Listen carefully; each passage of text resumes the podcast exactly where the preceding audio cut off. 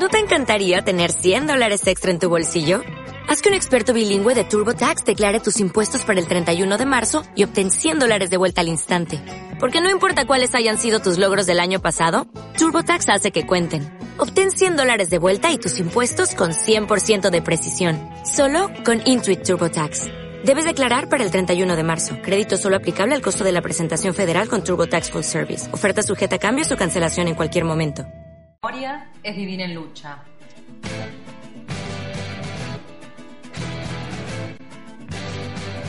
Porque la memoria y la lucha continúan y toman cada día más fuerza. En cada puño que se alza contra la opresión y la injusticia a favor de la vida. En cada voz que se hace escuchar cuando todas las demás callan. En cada paso que se avanza por la búsqueda de la verdad, la dignidad y la justicia porque vivir es mucho más que andar durando. Es latir con el latido de los otros resonando en el pecho. Es andar los caminos desandando miedos y regando sueños.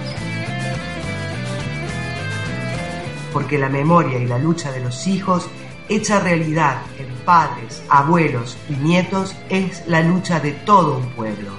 Hoy, más vigente que nunca, la lucha y la memoria continúan.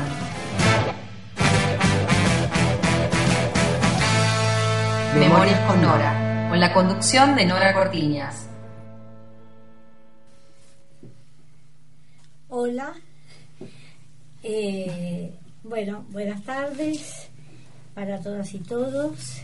Y justo estaba apoyando sobre la mesa esta de transmisión y este y está el aviso. Empiezo con este aviso. Primero le digo que les doy el abrazo de todas las semanas Hoy bastante cálido, porque hace como 30 grados. Este, igual yo tengo mi corazón ardiente siempre, ¿saben? Así que, bueno, eh, aunque haga frío, yo les voy a dar un abrazo cálido. Quédense tranquilos y tranquilas. Bueno, y justo abro y está el avisito, el aviso bien, bien lindo de página 12 que mm, con un este, mural que hizo REP en homenaje a los desaparecidos de ciencias económicas, donde hizo el mapa de la República Argentina, con las Malvinas también, y dice muy grande, faltan ellos. Eh, muy hermoso este mural y muy solidario, REP, como siempre. Y anuncia que el, el 11 lunes eh, ahora a las 19 eh, horas del día lunes se va a hacer un homenaje y colocación de placas con eh, la historia de 72 estudiantes graduados, no docentes y docentes que, muertos o y desaparecidos que, que, iban, que iban a este establecimiento, a la Facultad de Ciencias Económicas. Bueno, y por fin, después de, muchos actos que se hicieron y muchas actividades de memoria, bueno, se van a poner este, las fotografías de ellos, los rostros de mujeres y varones, con la carrera que seguían, la fecha de desaparición y sus nombres. Así que ya los invito desde ya para que vengan, que ahí sí nos podemos dar este, realmente un regio abrazo ese día. Bueno, y hoy es un día muy especial porque eh, ustedes saben que este, fueron anunciadas y mostradas este, unas carpetas que eh, tienen listas negras, entre comillas, eh, sobre el actuar del terrorismo Estado. Es muy importante, muy importante. Estamos pidiendo permanentemente los, este, estamos pidiendo los, que se abran los archivos años y años y años. Nos dicen que no hay archivos, que no existen. Siempre las respuestas fueron así, por años y años. Ahora la sorpresa es que aparecieron las carpetas, eh, primero con unos nombres de personas relevantes de, esos años que estaban marcadas por los eh, eh, militares para hacerlas desaparecer y algunas efectivamente este, fueron perseguidas, se tuvieron que ir al exilio y otras eh, a través de estos archivos ya comprueban que efectivamente estaban espiadas y en peligro. Bueno, primero yo querría decir que es muy bueno y muy auspicioso es que este, se abran estos archivos que tienen que poner gente a trabajar para saber qué hay, porque las listas estas negras no son lo que pedimos. Esto ya lo sabíamos. Y quiero señalar que para el año 84, recién empezada la, democracia, eh, eh, las madres asistimos a un allanamiento que se hizo en las oficinas de Walter Klein, en la calle Diagonal Norte y Libertad.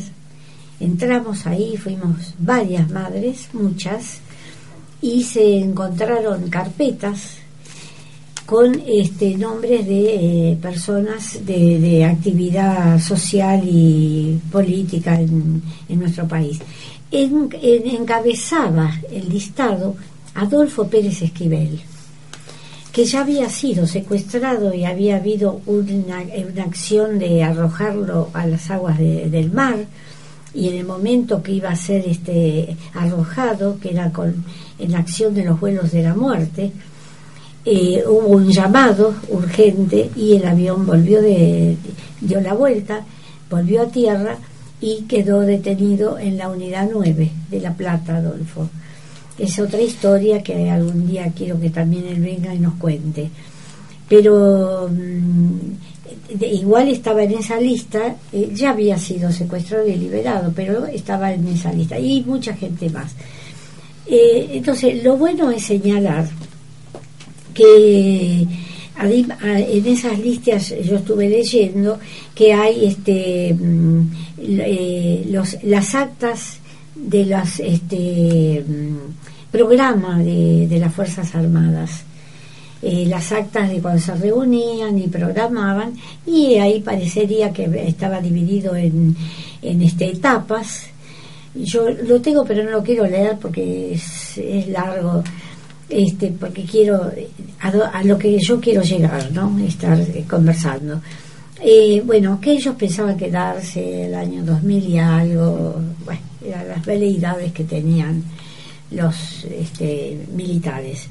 Desde luego, quiero señalar que no es los militares solos, sino los militares, los empresarios, eh, la mayoría de la cúpula de la Iglesia Católica Argentina, que con excepción de cinco obispos, a lo sumo podrían ser seis, que los podemos hasta nombrar, este, fueron partícipes del terrorismo Estado, partícipes del accionar de las Fuerzas Armadas, entraban a los campos de concentración, palmeaban a los sangrantes secuestrados y les decían que tenían que seguir hablando, si no la tortura iba a seguir.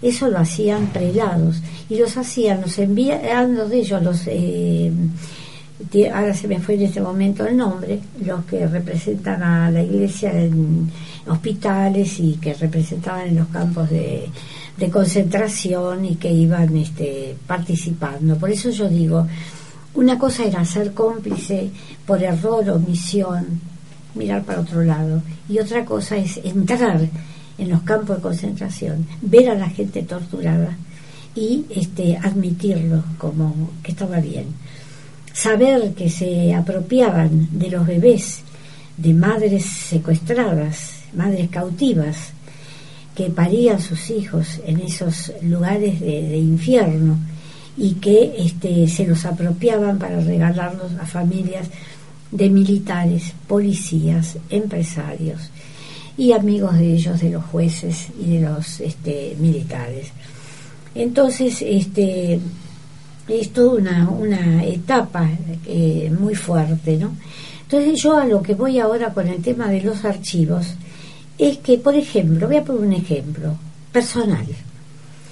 Eh, yo quiero saber qué patota, qué grupo se llevó a mi hijo de la estación Castelar el 15 de abril de 1977. Nunca más volví a saber de él.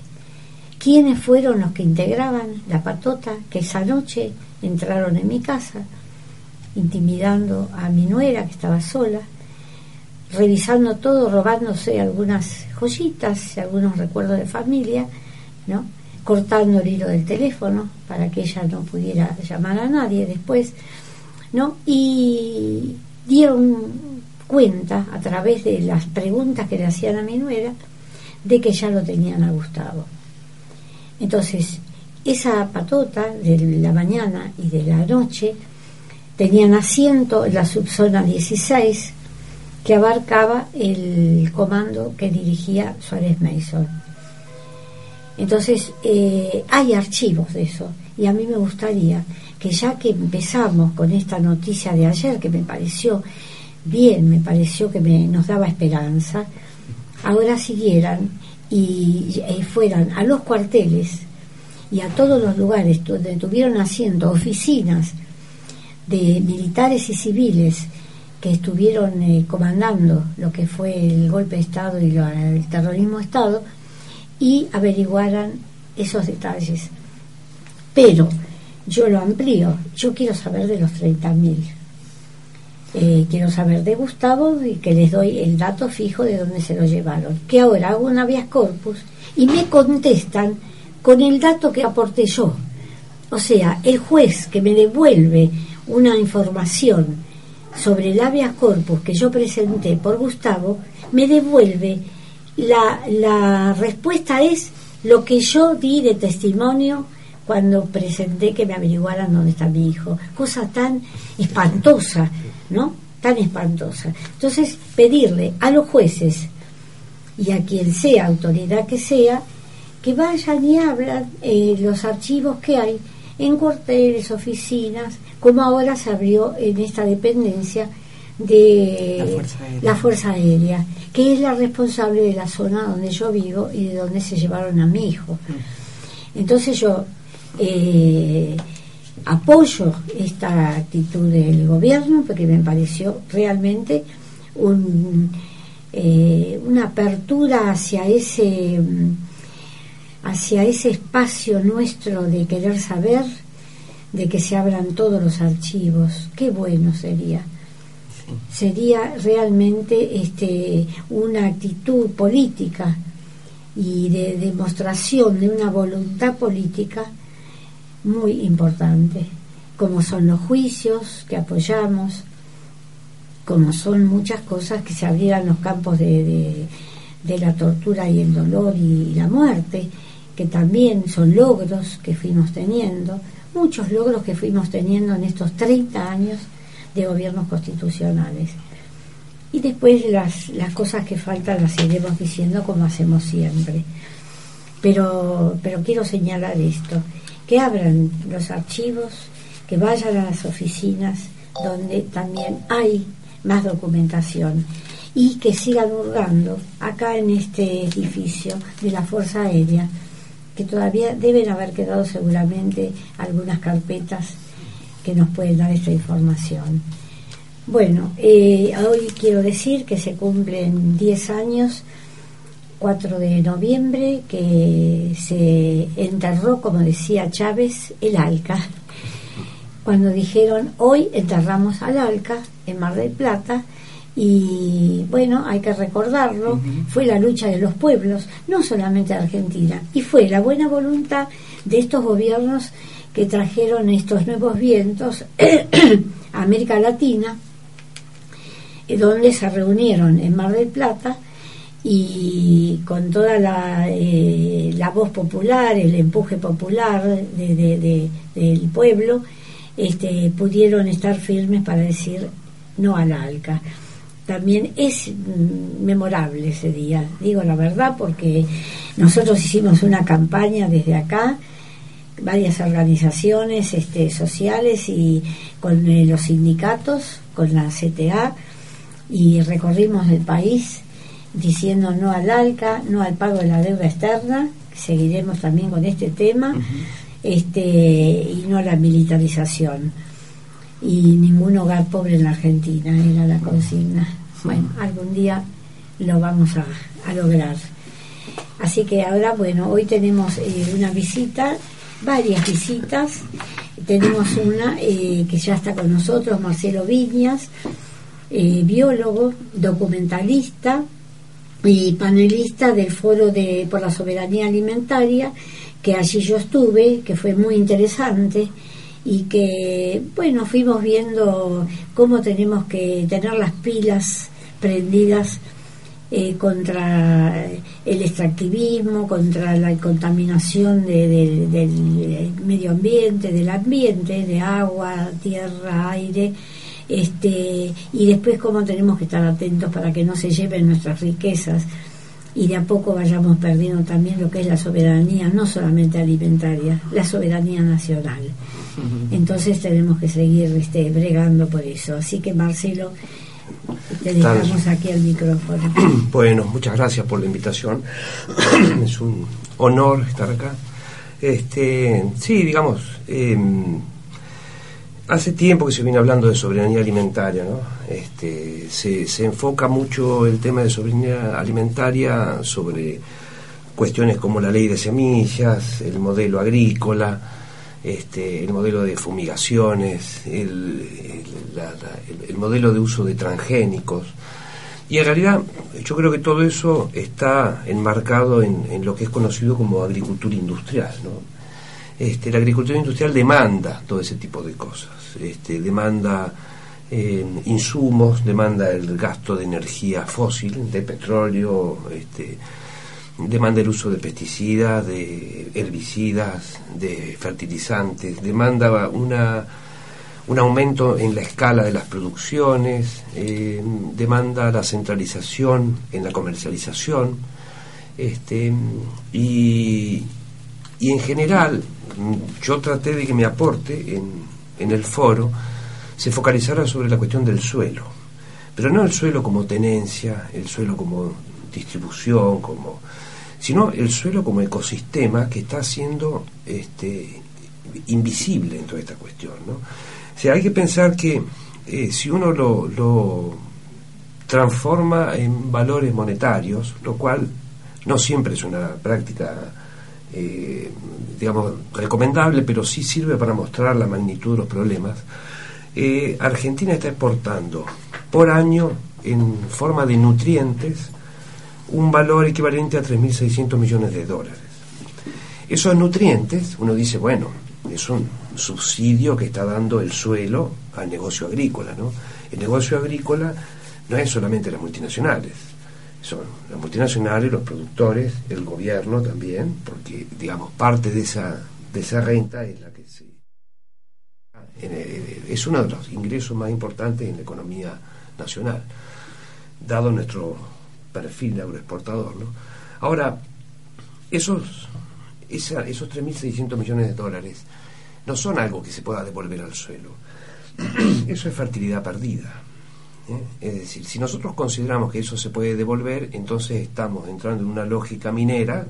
El suelo es una cosa muerta que podemos manejar a discreción, le ponemos lo que necesita y listo, tenemos la cosecha.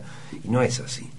El suelo es un ecosistema y todo lo que, lo que crece sobre el suelo es producto del suelo, ¿no es cierto? Cuando se van nutrientes, esos nutrientes salen de la materia orgánica. La materia orgánica para entregar esos nutrientes tiene que degradarse. Al perderse materia orgánica se pierden el resto de las propiedades del suelo. Es decir, si continuamos con esta lógica, nos vamos a quedar sin materia orgánica y sin suelo. Y en un escenario en el cual los combustibles fósiles sean muy caros, ¿no? que va a pasar en algún momento, no va a haber plata para comprar fertilizantes. Y no vamos a tener suelo para producir una agricultura de calidad este, como para producir alimentos. Entonces un poco mi comentario apuntaba al interior del sector socioambiental que tiende a focalizarse en causas, lo cual está muy bien, ¿no? La causa del glifosato, la causa de las fumigaciones, la ley de semillas, que son todos esfuerzos eh, genuinos, pero que muchas veces dejan de lado la componente ambiental en toda la ecuación.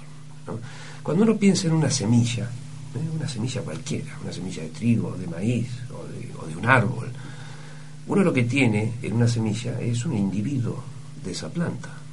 Una, una semilla de tipa es potencialmente un árbol de 20 metros de altura, de tonelada de peso. Eso es la semilla, es un árbol. Es un árbol en estado germinativo. Para que se despliegue como árbol, para que emerja como árbol, necesita un contexto. Ese contexto es el suelo. O sea, la semilla es parte del suelo. Si nosotros nos focalizamos solo en la semilla y desatendemos la cuestión del suelo, vamos a tener semillas no transgénicas, semillas naturales, semillas maravillosas, semillas protegidas por una excelente ley de semilla, pero si no tenemos suelo, no vamos a tener cultivos. ¿Eh? Vamos a tener semillas de trigo, pero no vamos a tener trigales. Vamos a tener maíz, pero no vamos a tener maizales. Entonces, esa disrupción en, la visión de, del, este, del movimiento ambiental o socioambiental, o yo prefiero llamarlo ecosocial, porque me parece que vamos a atender a eso, ¿no? a incorporar el ecosistema en todos nuestros discursos, este, es operativa en algunas causas puntuales, en luchas puntuales, pero a la larga creo que nos empobrece a nivel eh, argumental. Entonces creo que tenemos que empezar a pensar a la sociedad dentro del ecosistema, la sociedad dependiente del suelo. ¿no? O sea, uno dice la lombriz, es un bichito que está en el suelo, es un gusano que sale. La lombriz es. Generadora de tierra. Es generadora de suelo, claro. Se le llama, los, los biólogos que se dedican a eso le llaman los arquitectos del ecosistema. Crean la porosidad por donde van a entrar las raíces, la materia fecal de las lombrices es aglutinante Sí. para grupos de bacterias que forman suelo, que Sí, sí. re- realizan el metabolismo del Y ahí en suelo. la tierra son tan simpáticas. Sí, sí, Cuando claro. uno las ve, porque antes uno le, le decía, no, matala, matala, Claro. mirá una lombriz. Ahora para el no. anzuelo. Sí, claro. Para la pesca. para- Ya no- no hay más, Ahora ¿eh? va la lombricita, uno la ve y la cuida. Claro. pero no- Bueno, un estudio reciente de sur de Córdoba, zona sojera, un, un campo con 15 años de soja, perdió el 80% de las lombrices. Ah, claro. Y el 20% que quedó tiene problemas de fertilidad. ¿Eh? Las lombrices están débiles, infértiles. Es decir, eso es el modelo agropecuario. Podemos dejar de usar glifosato, pero si nos quedamos sin lombrices, tendríamos que estar muy preocupados, ¿no es cierto? Entonces yo creo que esa eh, consideración del suelo como ecosistema es el paso que hay que dar de acá en adelante. Y tener en cuenta que nosotros, como sociedad, no dependemos de los alimentos. Claro. Pero un alimento es un, un intermediario del suelo. Es decir, la leche depende de una vaca. ¿Cuánta gente, perdón que Sí. te interrumpo, cuánta gente que está enferma ahora Sí. y que te dice, y yo comí tal cosa, te Sí, dice. ¿no? Una verdura o una fruta, o, ¿no? Y vamos eh, a, a través de, estas, este, de estos foros donde uno aprende más a conocer la tierra y, y todos los bienes que tenemos, te das cuenta que de tanto usar estos elementos para tener más ganancias con la siembra y todo, van contaminando y cuando nos enfermamos tenemos que investigar un poco y es porque están regadas de todas esas porquerías. Sí, ¿no? sí, sí, totalmente, totalmente. No solo eso, sino que aparte la carne también viene con Sí, productos. claro. Mire, yo le voy a dar un dato que se encontró hace algunos años. No solo a raíz de la agricultura, sino a raíz de toda la lógica de la sociedad industrial. Cada bebé que nace, al nacer, tiene 300 sustancias químicas sintéticas que no tendrían que estar. Sí. Es decir, sustancias fabricadas por Que el la hombre, madre le creadas, fue que la madre le pasó. Sí. O sea que pasan por la placenta, o sea que Sí, son sustancias sí. peligrosísimas. Sí, sí. Bueno, eso es un dato de la realidad. Claro. Cada bebé al nacer tiene 300 sustancias. Imagínate que en Córdoba, Sí. en Malvinas Argentinas, Sí.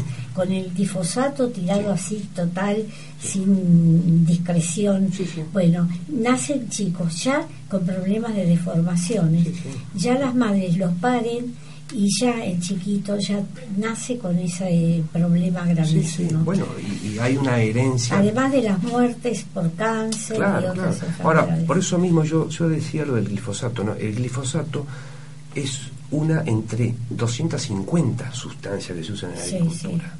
Es decir, hay sustancias que son que, cuyos efectos son peores que Sí, el sí, glifosato, sí. solo que se usan en menor cantidad, Sí. en cuestiones más puntuales. Pero estudios recientes muestran que las madres nacidas después de la prohibición de algunos de algunas sustancias cloradas Sí. tienen cloro en la leche que le dan a sus sí, hijos. claro. ¿no? Es decir, el- los clorados son sustancias que tardan mucho en degradarse y, y- y van en la cadena trófica, se van pasando de un organismo al otro.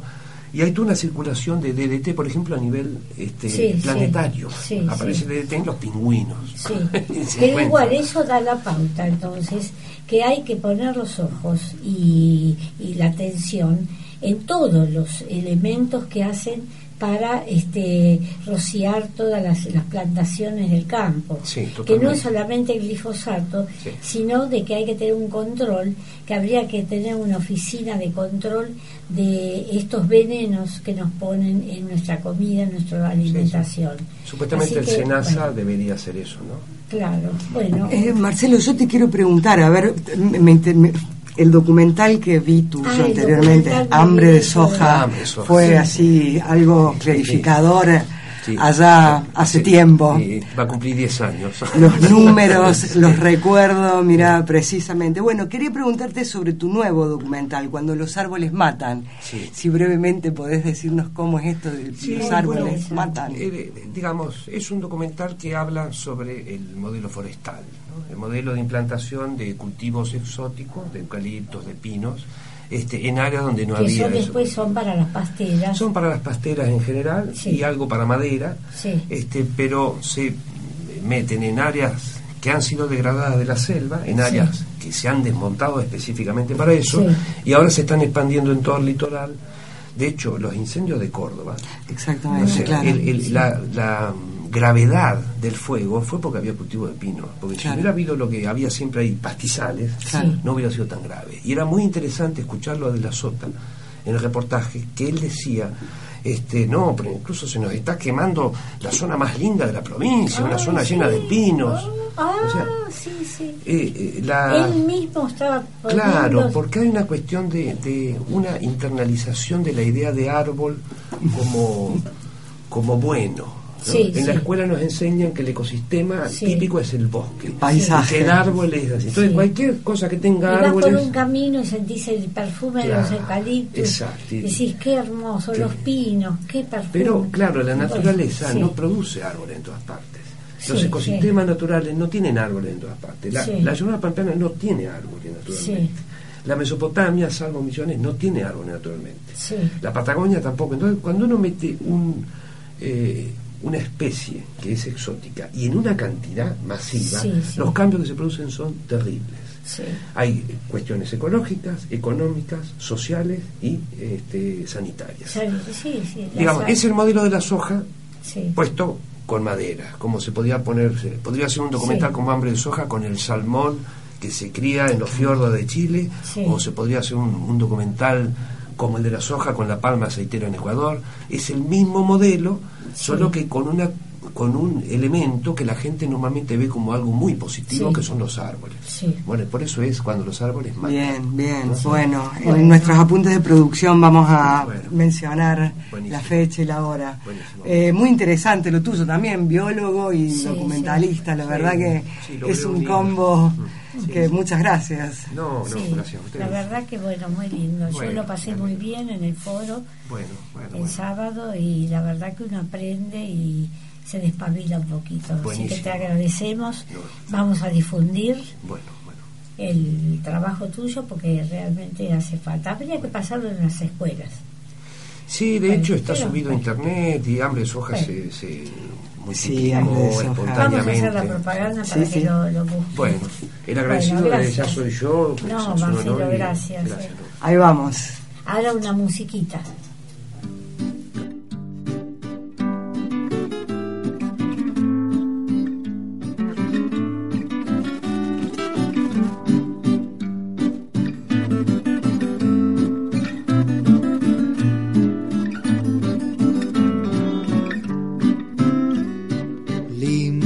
Su acequia de barro, de amores, de sueño y grela.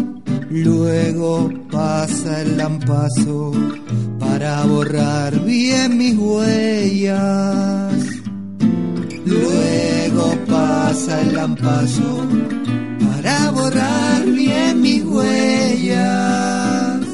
Y si una tarde yo vuelvo, se tapa tu acequia, pandita de amor con mi corazón y se te inundado rego, pandita de amor con mi corazón y se te inundado rego. Meta, Luquita. Porque del cielo son las flores las que brillan en mi huerta. Vaya tu mirada hecha canción a don Barrientos de Bermejo, compadre, abran todas las compuertas. Vamos, compadre, entonces. Mi gente tiene tantos sueños, hizo caminos con ellos. Y cuando a veces me marcho, solo por ellos yo vuelvo. Cuando a veces me marcho, solo por ellos yo vuelvo. La, Y si una tarde yo vuelvo, se tapa tu acequia, pandita de amor, con este corazón se te inunda de rey. Ya vas a ver. Y si una tarde yo vuelvo, tapa tu acequia, pandita de amor con mi corazón y se te inundado rego, pandita de amor con mi corazón y se te inundado rego.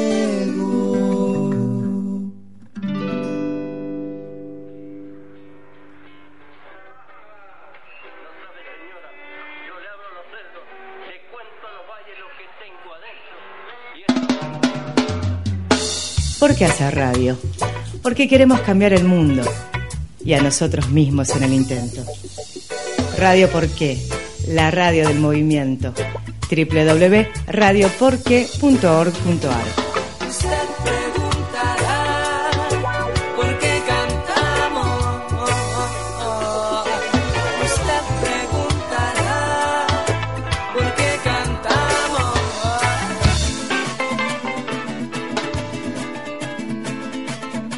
Dialogando con Norita.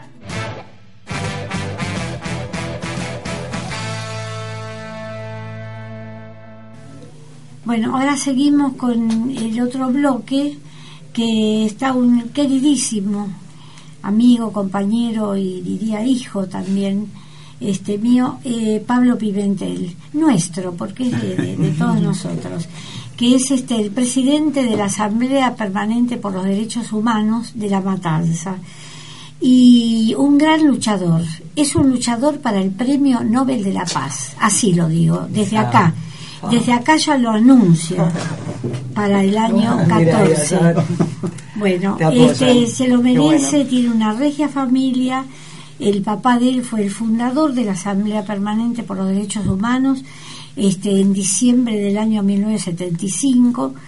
Y, y la verdad que estuvo tan cerca nuestro y tan compañero de todo el camino de las madres que es inolvidable. Y tiene Pablo una linda familia, desde la mamá que lo parió, este, bueno, y, y la familia de él, la esposa, las hijas, todos los nietos, ahora tiene nietos el loco. Así es. Sí. Así. Bueno, y yo lo, lo digo esto así, ustedes dirán, bueno, este, lo digo como, como en un juego de amistad y de cariño, pero trae una denuncia que es muy seria y esta asamblea de la matanza que es incansable, que las denuncias que recibe son muy preocupantes siempre y que se abocan a, a buscar este, soluciones, hacer la denuncia correspondiente. Eh, los abogados trabajan con toda eh, solidaridad y hoy trae algo que realmente nos preocupa mucho, mucho. Así que, Pablo, yo te dejo que cuentes. Bueno, muchas gracias, Norita. Gracias por la invitación a, a todas las compañeras que de la producción. de Memorias con Norita. Y la verdad que sí, no, nos preocupa porque es angustiante que se utilice al sector más vulnerable que tiene la sociedad, que es gente que está presa, que está privada de su libertad, por hechos que cometieron, sin duda, pero que se lo someta a una nueva indagatoria, se lo llamó a un nuevo testimonio, después de seis años que ya habían testimoniado, y el hecho fue así, el primero de marzo del 2007 detienen a un joven, como tantos jóvenes en todo el conurbano en el interior del país, para averiguar antecedentes o por alguna sospecha de que la policía vio que algo estaba mal. Este muchacho estuvo preso cuatro horas, estaba estaba muy muy este alterado, pidió ver a la mujer, la mujer estaba en, el, en la sala de espera de la comisaría, no lo dejaron ver. La mujer dijo, ¿por qué no me dejan acercarme?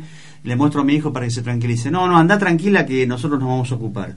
Ella se fue porque tenía que darle comer al bebé, era muy chico. La cuestión es que a la madrugada la van a avisar de que Gabriel este, se había ahorcado en, una, en el calabozo con un cable de luz. Y la realidad es que lo que hicimos fue eh, ponernos a no ponernos a disposición. La familia nos buscó. Yo quiero aclarar Norista que cuando la PDH acompaña un caso es porque nos busca. Nosotros somos respetuosos de la libertad de elección de la persona cuando vive una situación de vulnerabilidad.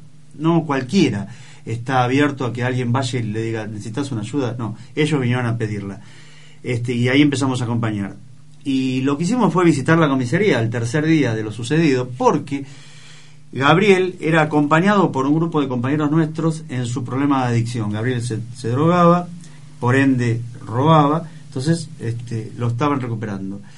Eh, en el medio de esa recuperación estaba ya trabajando, mira vos, estaba, había conseguido un trabajo, es brutalmente, este, bueno, es detenido, es golpeado y es este, asesinado. Y vamos a visitar la comisaría y lo que hacemos es preguntar cómo estaban los demás, porque es muy traumático para cuando muere un chico en una comisaría a los demás internos. Son 7, 8 nomás en una comisaría. Y bueno, que nos comentaron de que sí, que ese día se había escuchado gritos de un pibe que pedía por favor que no le peguen más, que no le peguen más hasta que un día, hasta que un momento se callaron, hubo corridas, digamos, de personal policial y es- después la noticia en que este muchacho aparece ahorcado en un calabozo solo, este, sin luz, eh, un metro ochenta y cinco de altura, 85 de peso. Se hicieron pericias con el cable, el cable se cortó a los 54. Digo esto para que este, se entienda de que hoy los policías que están presos no están presos porque hablaron los internos, sino que se hicieron seis años de pericias. El juez de garantía estuvo muy bien porque, porque protegió mucho justamente las garantías que necesitan quienes pueden ser supuestamente los responsables haciéndose la reconstrucción del hecho, las pericias y una reautopsia que determinó sin duda que Gabriel había sido brutalmente golpeado, torturado. Una persona está privada de libertad y recibe un trompazo, una piña o lo que fuere, es tortura. Bueno, eso fue lo que hicimos, acompañar. Y ahora, este, hace seis meses están presos preventivamente tres policías, que serían los que supuestamente son los responsables. Después que, insisto con esto porque el juez de garantía se ocupó de pedir todos los detalles para que cuando tuviera que detener se detenga sin ningún tipo de fisura. Estos policías contratan a un grupo de abogados, los, abogados evidentemente leen la causa, leen de que un organismo, que los organismos habían visitado la comisaría, que habían ido a declarar detenidos, y también están los testimonios de nuestros compañeros, o sea que está en la causa que la PDH fue. Citan a tres detenidos en la cual creo que uno o dos menciona de que fueron visitados por organismos a preguntas del defensor, ¿eh? del defensor que son este grupo de abogados, en la cual uno nos acaba de denunciar hace un mes este, diciendo que en los testimonios estos últimos que se tomaron, dos internos o uno al menos, no recuerdo, menciona que personal de organismos de derechos humanos, sin precisar qué organismo, pero sí ponen a cargo del doctor Pablo Pimentel, digamos, ponen el nombre y apellido, fueron eh, eh, invitados a denunciar contra la policía que de esa manera estos organismos, este personal o esta gente le iba a mejorar su condición de en su causa, ¿no? Eh, yo digo que está eh, totalmente descartado, está lejos de cualquier práctica que la PDH ha hecho en su historia. Nunca, jamás este, se va a influenciar de esa manera, porque aparte no tenemos medios y no es para nada No es nuestro. la práctica. No es la práctica Es y la no es práctica de- filosóficamente nuestro, Ni nuestra de forma. ningún organismo. De ningún organismo, ninguno, ninguno. Esto es terminante. Por eso digo que esto rosa con lo antiético, lo antimoral y lo canallesco. Sí. Este, está bien que los policías se defiendan, pero háganlo en el Sin marco de lo razonable y sin mentiras y sin utilizar a sectores muy, muy vulnerables. Pero más grave aún es este, que la, la Fiscalía, la Fiscalía General, le dio curso, tomó y le dio curso a que esto se siga adelante esta, esta investigación. Fuimos citados, tuvimos que notificarnos con el artículo 60 y nos, nos notificamos, no Pablo Pimentel solo, porque es un colectivo de gente de lucha, Claro, Pablo Pimentel. claro. Vos lo que dijiste, gracias Norita, yo para mí, con lo que vos dijiste al principio, ya está. Para mí es el mejor homenaje que, que tengo. No, en serio, primero que soy un hijo tuyo, que mi vieja ya lo sabe y no se va a enojar, porque se conocen y, y lo acepta. Pero después el premio Nobel de la Paz ya está, con lo que dijiste. lo que digo es que es un colectivo de lucha. Entonces, si hay un premio es para toda la organización sí, y todos sí. los luchadores populares del mundo. No, y además este, la, la asamblea da muestras día por Sí. día de su ética. Sí, y la verdad, nos- la verdad que el dolor es muy grande porque nos exponemos, nos jugamos, vos sabés que hay amenazas, Sí. este, andamos, ta- tenemos trabajos cada uno, nuestro trabajo, vivimos en otro trabajo y no recibimos ningún tipo de subsidio, todo se hace ad honoren, Sí. como debe ser, digamos, como deben ser estas trincheras de lucha, y que encima te comas una angustia, porque no deja de ser una angustia, porque si, si estuviera basada en, en una cuestión verdadera, bueno, uno lo afronta. No, esto es una vil mentira, es, un, es una Lo barbaridad. habían involucrado, me parece, Adolfo también. Sí, sí, en la denuncia está la Comi- Comisión Provincial por la Memoria. Cuando nosotros fuimos ese día, Norita, ¿acordaste? Sí, sí, yo la chica de la. Fiscalía dijo, por favor, el documento de Pablo Pimentel y de Adolfo Pérez Esquivel, para notificar un artículo 60 en la cual se nos notifica de que hay una denuncia contra nosotros. Sí. Es muy grave, entonces nos anoticiamos. Beatriz Jadevila, que es la secretaria de la PDH, Sí. y Juan Carlos Loza, que es el compañero Sí. tesorero que formamos parte de, de la comisión de, Sí. de la Asamblea. Así que la verdad es una cosa que lo queremos decir, yo agradezco este espacio.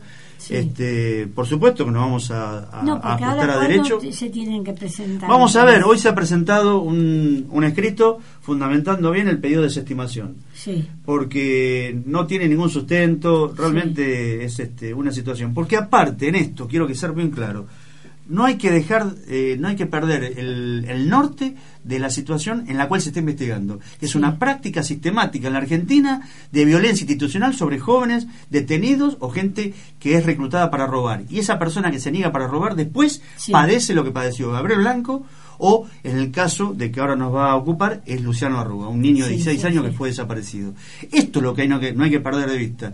Y las consecuencias, bueno, cuando uno avanza, tiene, digamos, a ver, el marco de la justicia, en el respeto de la ley, de los plazos procesales, Sí. se encuentran supuestamente a tres responsables y van presos, ah, ahí vienen con una Sí, sí, marea de mentiras a ver cómo mejoran la situación procesal de estos señores. Y esto no lo vamos nosotros a permitir, por más que no se hagan causas. sí. Sepan que nos puede dar un poco de angustia, pero es combustible para redoblar Sí, la sí. mística militante. Y esto se lo paso a todos los compañeros Sí. que están padeciendo este tipo de sometimiento de justicia, de armado de causa o, Sí, o sí. de procesos judiciales que nos fortalezca el espíritu de lucha, porque hay hermanos que todavía, todavía necesitan un poco nuestro Sí, acompañamiento. sí, sí, sí. Bueno, yo te digo, además de acompañarlos en, en esta situación, los organismos, al menos Padre de Plaza de Mayo, línea fundadora, Servicio Paz y Justicia, Adolfo, este, eh, también estás también en solidaridad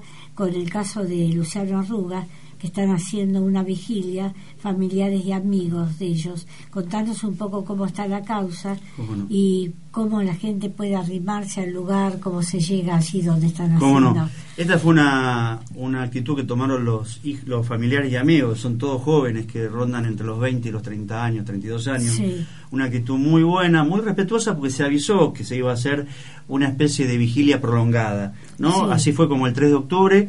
Nos, 3 de octubre, creo que sí. Un mes ya, Octubre, hace que casi un mes, están. va a ser unos 22 días, 23 días hace. Eh, nos, nos acercamos al destacamento, al ex destacamento, a las 7 de la mañana, le pedimos permiso a la gendarmería que íbamos a tomar posición de lo que era el garage. Y ahí los chicos armaron una radio que es zona libre. Sí. Ahí están, muy respetuosos con los vecinos. Costó un poco al principio para que los chicos entendieran que la vereda tuviera Sí. que estar libre. Pero ahí están en un marco de una campaña que lanzaron el derecho a saber. Sí, Mirá sí, qué interesante, sí. Norita, vos lo, yo lo junto, ¿no? La memoria histórica y la memoria actual. Vos tenés todo el derecho de saber qué pasó con Gustavo y que abran todos los archivos sabidos y por haber. Si no se abre ahora, con este impulso, con esta decisión política de este gobierno, ¿cuándo se va a abrir? Entonces, eso. Y Vanessa Brieta, una jovencita de 30 años que tiene a su hermano desaparecido hace 5 años, también tiene el derecho a saber. Claro. Y se han instalado en el lugar que supuestamente ahora el equipo de antropología va a empezar a hacer trabajos Sí. de excavación y rastrillaje. Este, también tiene, eh, esto se hace en, en este marco, el derecho a saber qué pasó con Luciano. Sí, sí. Si fue la policía, quiénes fueron, por qué, dónde están los responsables y que vayan presos. Claro. Están ahí, y están hay, en la en calle los Indar. archivos hay, Sí. porque ellos deben tener todo bien este presentado en sus libros, en documentos. Entonces, bueno, ¿por qué va a desaparecer un chico adentro de una comisaría y que no den más explicaciones? Entonces, y que además trasladen a todos los policías y abran otro destacamento en Sí, lo trasladaron ahí a unas cinco Claro, cuadras. sin que haya justicia y verdad. No, no, esto, y es- ¿sabes Sí. qué, Nora? Y esto hay que decirlo. Sí. Arriba de la policía, en un sistema democrático, este, en un Sí. gobierno nacional popular, elegido por el pueblo, hay autoridades políticas Sí. que tienen que responder por el Sí, accionar de la sí. policía. Entiéndanlo, o sea, un, gobierno provincial tiene un ministro de seguridad y tiene un gobernador, y tendrá que impartir el gobernador las medidas necesarias para que estas cosas, primero, se aclare todo lo que pasó en todo su periodo, y así Sí. cada gobernador, pero también de aquí en adelante, ¿qué hacemos? O sea. Hay que bajar los índices de violencia. Si bien hay una situación de inseguridad que es cierto y tiene que ver con la no distribución igualitaria de la riqueza, que tiene que ver con un amesetamiento de los programas sociales que se han quedado Sí. y que, bueno, eh, el tema de la droga, sin duda, el narcotráfico que se ha instalado de una Sí. manera feroz La trata de personas. la trata de personas. Entonces, tiene que haber, tiene que haber, digamos, una seguridad, pero que sea democrática y respetuosa, en serio, de los derechos humanos. No, Sí. no es antagonismo. A ver, los derechos humanos son de todos, también de los policías, Sí, sí. por las situaciones laborales. Sí, que pero tiene que haber, su, su tiene que ganar su salario como su- corresponde. Su justicia, su justicia también cuando corresponde, que Sin se la respete cuando ellos actúan con la verdad. Exacto. Ahí en, en este, en este espacio de Luciano Arruga, este, lo, todos los que quieran ir, estaría muy bueno que los visiten en la calle Indar al ciento, eh, 120. Es Indar y ¿Entre San qué Martín. calles?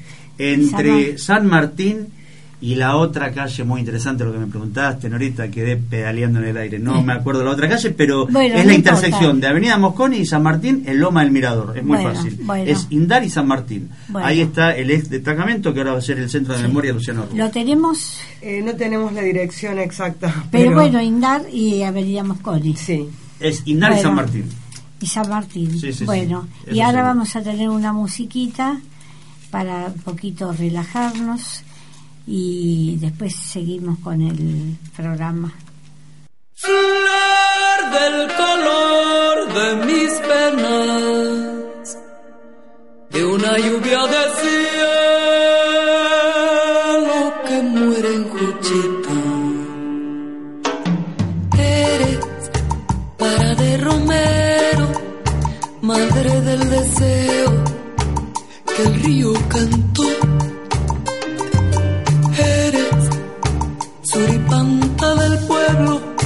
La mujer que más quiero, que me da de beber. Eres para de Romero, madre del deseo, que el río cantó. Eres suripanta del pueblo, la mujer que más quiero,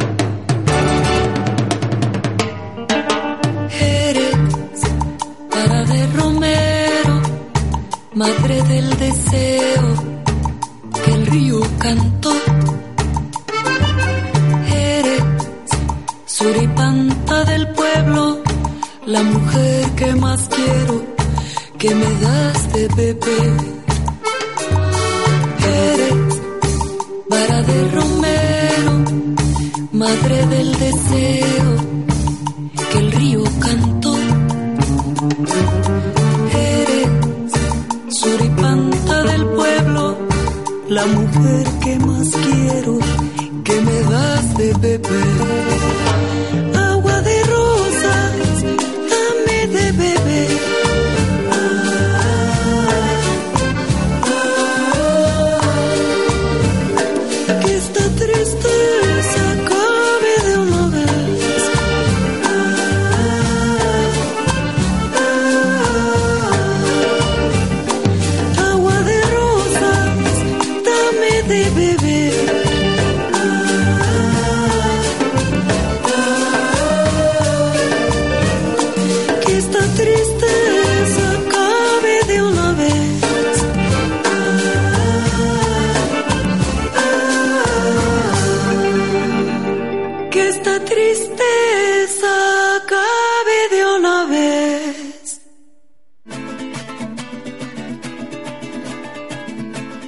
Apuntes del equipo de producción.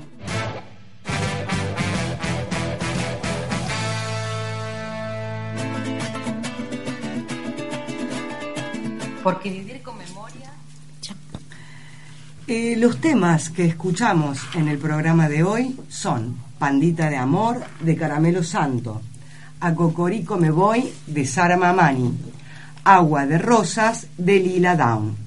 Desde la producción queremos hacerles llegar diversas convocatorias para los próximos días.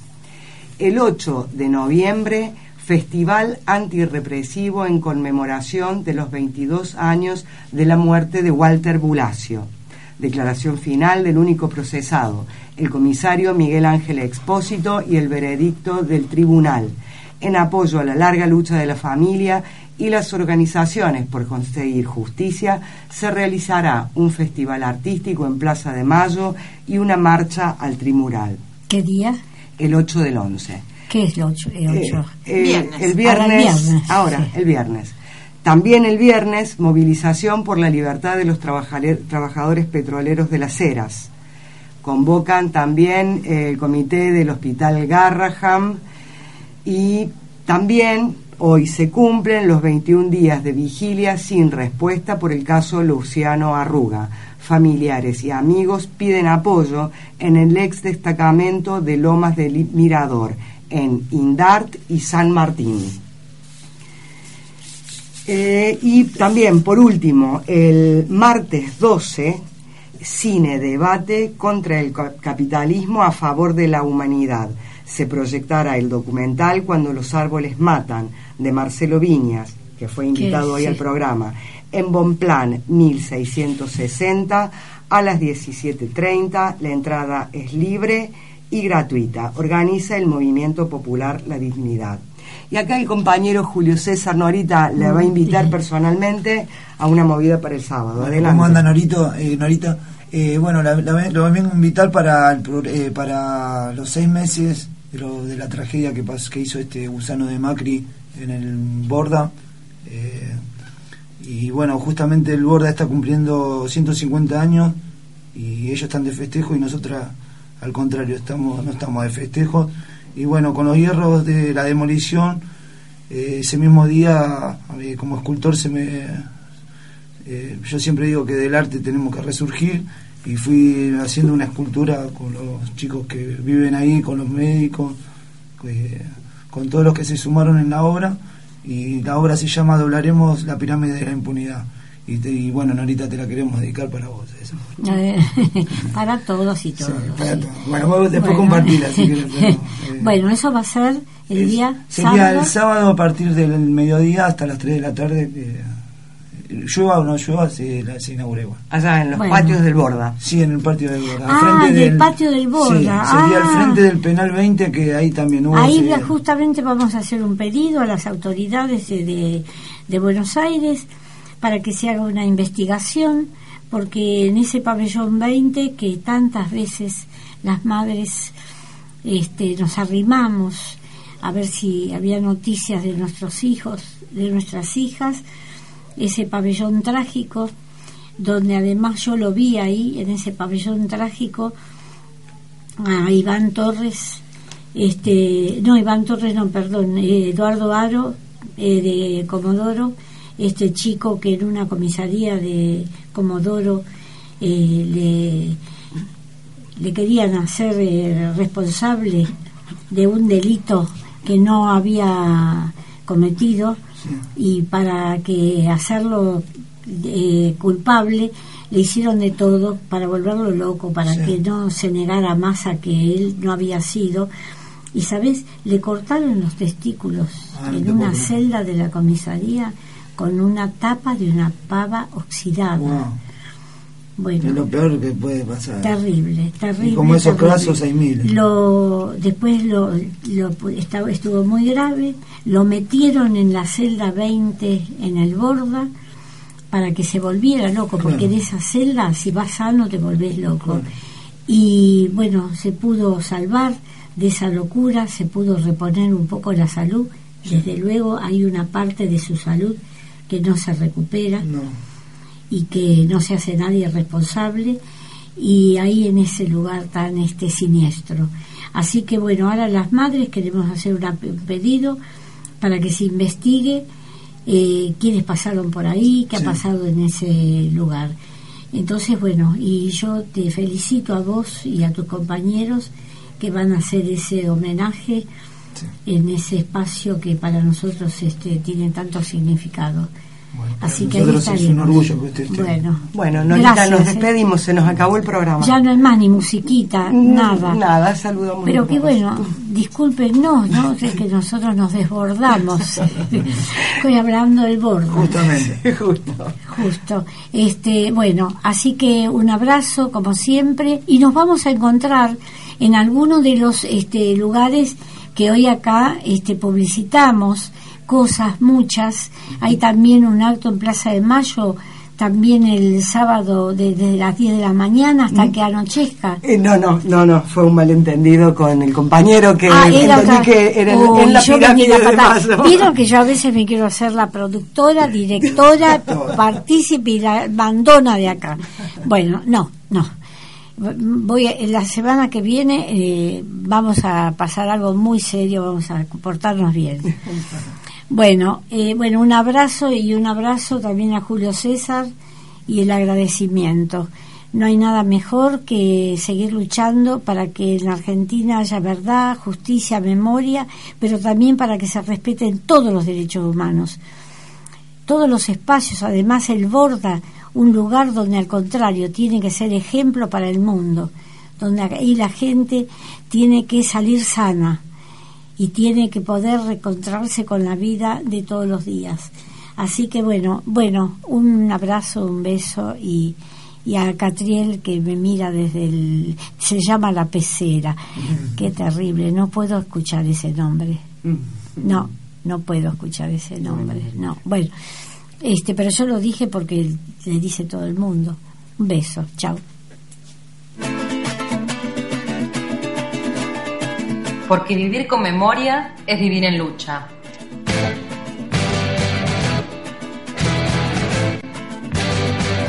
Porque la memoria y la lucha continúan y toman cada día más fuerza. En cada puño que se alza contra la opresión y la injusticia a favor de la vida. En cada voz que se hace escuchar cuando todas las demás callan. En cada paso que se avanza por la búsqueda de la verdad, la dignidad y la justicia. Porque vivir es mucho más que andar durando. Es latir con el latido de los otros resonando en el pecho. Es andar los caminos desandando miedos y regando sueños. Porque la memoria y la lucha de los hijos, hecha realidad en padres, abuelos y nietos es la lucha de todo un pueblo. Hoy, más vigente que nunca, la lucha y la memoria continúan.